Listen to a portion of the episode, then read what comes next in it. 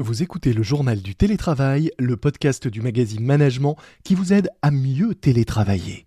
Aujourd'hui, nous allons voir la différence entre travailler chez et travailler pour. C'est parti. C'est le journal du télétravail.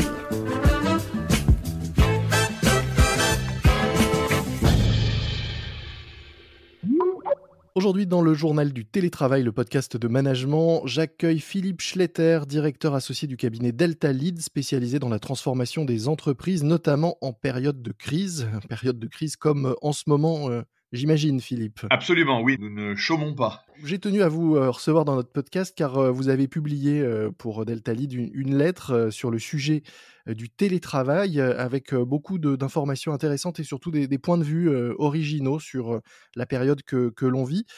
notamment, vous dites, vous, que le, télétravail, depuis le premier confinement, n'est plus réellement une solution qui permet, comme auparavant, de mettre de la souplesse dans son organisation de travail, notamment avec des horaires adaptés, mais que c'est au contraire une nouvelle contrainte, finalement une norme rigide et implacable. Pourquoi dites-vous ça? Je dis ça parce que l'entreprise, elle a une grande qualité, c'est qu'elle s'adapte en permanence. Alors parfois, euh, un certain nombre de choses lui sont révélées par les crises, et donc la crise sanitaire euh, l'a conduite à s'organiser autour du télétravail. Et puis, parce que nos confinements d'hiver et cette crise euh, se prolongent, les entreprises très pragmatiques commencent à prendre goût au télétravail et, à le regarder parfois avec davantage ses objectifs à elles que euh, les objectifs des salariés, d'autant que à court terme, et on le verra dans les premiers moments, les salariés, pas tous, mais dans la grande majorité, trouvent que c'est plutôt sympa le télétravail. Euh, et il faut pas se leurrer, derrière ces décisions des entreprises, il y a encore et toujours euh, la volonté de chercher à réduire ses coûts, des coûts de structure, des coûts d'immobilier, mmh et demain peut-être aussi des coûts salariaux, puisque ma foi, une fois qu'on télétravaille, qu'on télétravaille depuis 25 euh, km du siège ou depuis 2000 à des coûts beaucoup moindres, ma foi, tout est possible. Oui, on peut imaginer une forme de délocalisation du, travail, comme on l'a vu avec les, les usines finalement. Oui, et pour le coup, dans l'avantage des consultants, c'est qu'ils sont dans plein d'entreprises différentes et, mmh et je rencontre aussi des dirigeants qui me disent mais les salariés sont fous de demander autant de télétravail. Ils se rendent pas compte qu'une fois qu'ils sont en télétravail, euh, ils sont facilement euh, délocalisables. Une notion intéressante, vous dites que un des risques, c'est que demain on ne travaillera plus chez, mais qu'on travaillera pour. Est-ce que vous pouvez nous, en dire un petit peu plus sur cette notion et la différence que vous faites entre travailler chez et travailler pour? Quand je suis dans mon entreprise, avec mes collègues ou avec mes dirigeants, bah, il y a tout simplement un, un sentiment d'appartenance et d'identification à un groupe. Si je deviens demain une sorte de prestataire à distance, certes salarié, mais en fait fonctionnant comme un prestataire à distance, eh ben, assez rapidement, le lien va se déliter. Et c'est d'ailleurs assez étonnant de voir que, alors que tout le monde parle d'engagement des collaborateurs, d'empowerment, d'involvement, de tous les mots anglais que vous voulez, bah, en fait, on se dit que finalement le télétravail peut être bien, alors que c'est une distanciation d'un lien qu'on essaye de reconstruire et d'entretenir. On a tendance à oublier que une entreprise, c'est une communauté humaine au service d'un projet, d'un objet social. Et ce n'est pas qu'une machine à produire de la performance et de la rentabilité. Mmh Je crains aujourd'hui qu'on soit dans des logiques de surperformance et elles se font, elles vont se faire au détriment, me semble-t-il, des collaborateurs, d'autant plus qu'il y a beaucoup de mirages dans le télétravail. J'ajoute enfin pour finir que moi, je suis consultant et donc les gens qui m'écoutent pourraient se dire, bah, il est malin de nous dire ça. Lui, il passe son temps à télétravailler puisqu'il travaille en extérieur. Donc, je suis évidemment pas contre le télétravail. Tout est une question, effectivement, de dose et de bonne compréhension. Oui, on a l'impression que le danger principal euh, vient du tout télétravail, du 100% télétravail. C'est à la fois, à mon avis, du 100% télétravail et c'est aussi d'un télétravail, je crois, imposé parce que il serait inexact de croire que tous les salariés peuvent s'épanouir en télétravail. Mmh On voit souvent derrière le télétravail euh, des populations urbaines de centre-ville, euh, plutôt euh, CSP plus ou, plus plus. Et donc généralement, ces gens-là sont tout à fait à l'aise pour organiser leur vie autour du télétravail.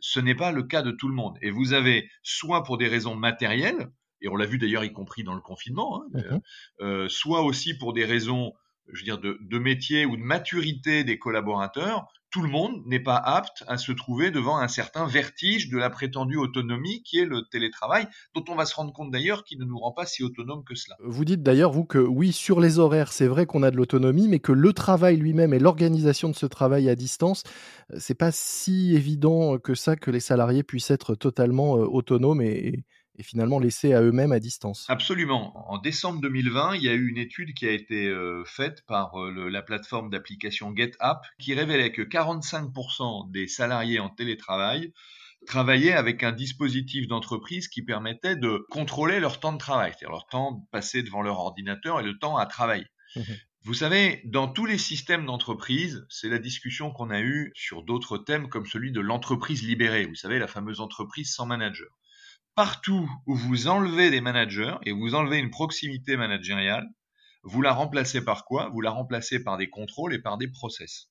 Et d'ailleurs, on se rend compte qu'il y a quelque chose qui finit par être frustrant dans le télétravail, c'est aussi la dimension d'autocontrôle que se met le salarié lui-même. On identifie, figurez-vous, une étude a montré que, en moyenne, dans les premiers temps de télétravail, le collaborateur travaillait pas loin de 2h30 de plus par semaine. Mmh Ce qu'on peut comprendre, puisque euh, l'entreprise peut légitimement dire, eh bien écoute, euh, les gains de transport, par exemple, que je t'ai fait gagner, euh, on va les réinvestir euh, pour nous. Mhm. Et donc, euh, entre, si vous voulez, la pression du système et éventuellement les outils de contrôle informatique et cette espèce d'auto-motivation pour être certain de toujours être dans le coup, de rien oublier, de toujours faire, c'est un sujet sans fin. Mine de rien, la bonne vieille coupure de je quitte le bureau avait sa vertu. Les temps morts, comme vous l'écrivez, ne sont pas systématiquement du temps perdu. Et non, il suffit d'ailleurs de regarder les gens qui sont soit dans leur voiture le matin, comme on a plein de bouchons, c'est facile, ou dans les transports en commun. Les gens s'évadent, mhm. les gens lisent, les gens réfléchissent. Accessoirement, la rêverie, je rappelle, c'est quand même le, le un des fondamentaux de la créativité, de l'innovation, euh, sans parler de ce brave Newton qui a découvert ce qu'il a découvert en se baladant sous un pommier. Heureusement qu'il n'était pas en télétravail chez lui. Euh. mais il y a effectivement des temps morts qui sont nécessaires à la respiration. Enfin, demain, on doit passer de quoi? De métro, boulot, dodo à boulot, dodo? C'est-à-dire que en fait, je m'occupe de ma vie de famille, de mon repas, de mes enfants, et puis dès que j'ai fini, je retourne au travail. Non, il y a aussi une vie intérieure, il y a aussi une dimension anthropologique dans tout ça. Le travail n'est pas la vocation de l'homme. Le travail sert à, l'élever, sert à le libérer d'un certain nombre de chaînes et de contraintes, sert à lui donner des moyens pour vivre, mais ce n'est pas une finalité.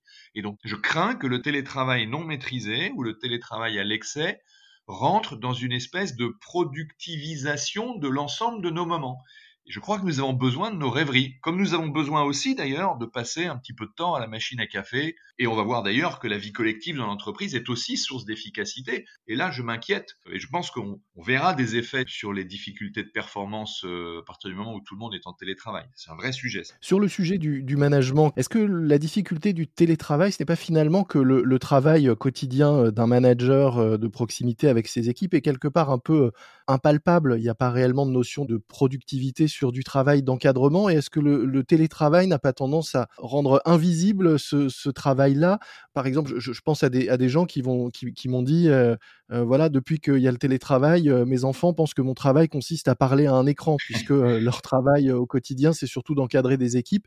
Est-ce que voilà, un des vrais sujets du, du, télétravail par rapport à ce management de proximité n'est pas dans la difficulté de rendre palpable la réalité du travail? Bien sûr. Qu'est-ce que c'est qu'un manager? Un manager, c'est quelqu'un qui fait le lien entre la réalité brute du travail à fournir et la réalité humaine des hommes qui doivent le faire et qui ont tous leurs joies, leurs peines, leurs imperfections. Vous, je sais pas, mais moi, je sais que je suis pas également performant tous les jours. Et donc, si j'avais un manager, j'aurais besoin qu'il comprenne qu'il y a des jours où je suis euh, plus fatigué ou plus stressé ou peut-être ma vie personnelle euh, m'a conduit à être plus en difficulté. Et donc, euh, évidemment, si c'est tous les jours, ça va finir par être un problème. Mais il y a une dimension tout simplement de, de compréhension humaine et de mise en résonance des hommes. Et effectivement, ce télétravail va faire disparaître ça, puisque évidemment, quand vous êtes face à l'écran avec votre caméra et là, vous vous êtes fait beau, et puis la réalité de votre vie peut être différente. Voilà, le manager au quotidien, il voit ça, toutes ces petites imperfections, et c'est en ça qu'il rend la vie au travail humaine, mmh et c'est en ça qu'il est indispensable, et pour lui et pour les autres. J'ajoute que quand vous travaillez dans l'industrie, on vous explique que euh, la culture de l'industrie, c'est la culture du gemba. Vous savez, c'est ce mot japonais euh, issu du modèle Toyota qui veut dire le terrain. Donc le gemba works et on va sur le terrain. Un patron japonais dans l'industrie, il est en permanence sur le terrain. Ben, le terrain, c'est là aussi que euh, se voient les problèmes, donc on résout mieux les problèmes. Si tout se fait à distance, bah, on va finir comme la technocratie française face au vaccin. Autant vous dire, vous voyez ce que je veux dire. Non mais blague à part, l'intelligence collective, elle se fait parce qu'on se confronte nos idées. Tous ceux qui ont participé à des teams ou des voient bien que quand on est plusieurs, on s'auto-censure on dit pas la petite idée, la petite réflexion parce que c'est compliqué la connexion, puis on pense qu'on a déjà trop parlé, donc c'est l'autocensure en permanence, c'est de la perte. Donc le problème, un des problèmes du, télétravail finalement, au-delà du télétravail, c'est le télémanagement pour demain. Oui, c'est le télémanagement, la téléorganisation, et puis et puis euh, tout simplement le fait que anthropologiquement euh, l'homme est un animal euh, social et qu'on le sait depuis Aristote, et que c'est pas un hasard si des boîtes comme Yahoo, comme IBM, comme Oracle, qui étaient il y a plusieurs années rentrées dans une logique de généralisation du télétravail, sont revenues sur ce point-là, parce qu'elles ont constaté deux choses. Un, que les gens n'arrivaient plus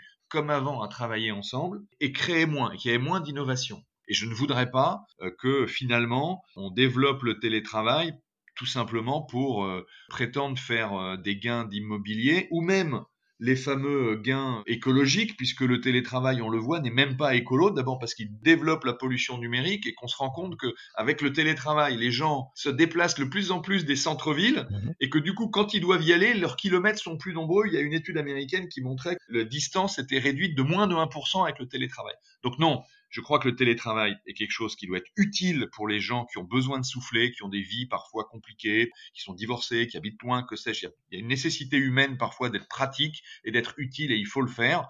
Le télétravail en temps complet, en systématique et industriel me semble contrevenir à l'efficacité des entreprises et à la réalité humaine de ce que nous sommes, y compris avec nos pairs dans l'entreprise. Merci beaucoup euh, Philippe euh, Schletter. Je rappelle que vous êtes directeur associé du cabinet Delta Lead spécialisé dans la transformation des entreprises en période de crise. Vous venez de publier euh, la lettre du cabinet qui reprend toutes ces idées et en tout 11 réflexions critiques sur l'impact du télétravail sur les salariés, l'entreprise et la société. Nous mettrons dans les notes de cet épisode un lien vers votre site pour ceux qui auraient envie d'en savoir plus. Merci. C'est la fin de cet épisode du JT, le journal du télétravail de management.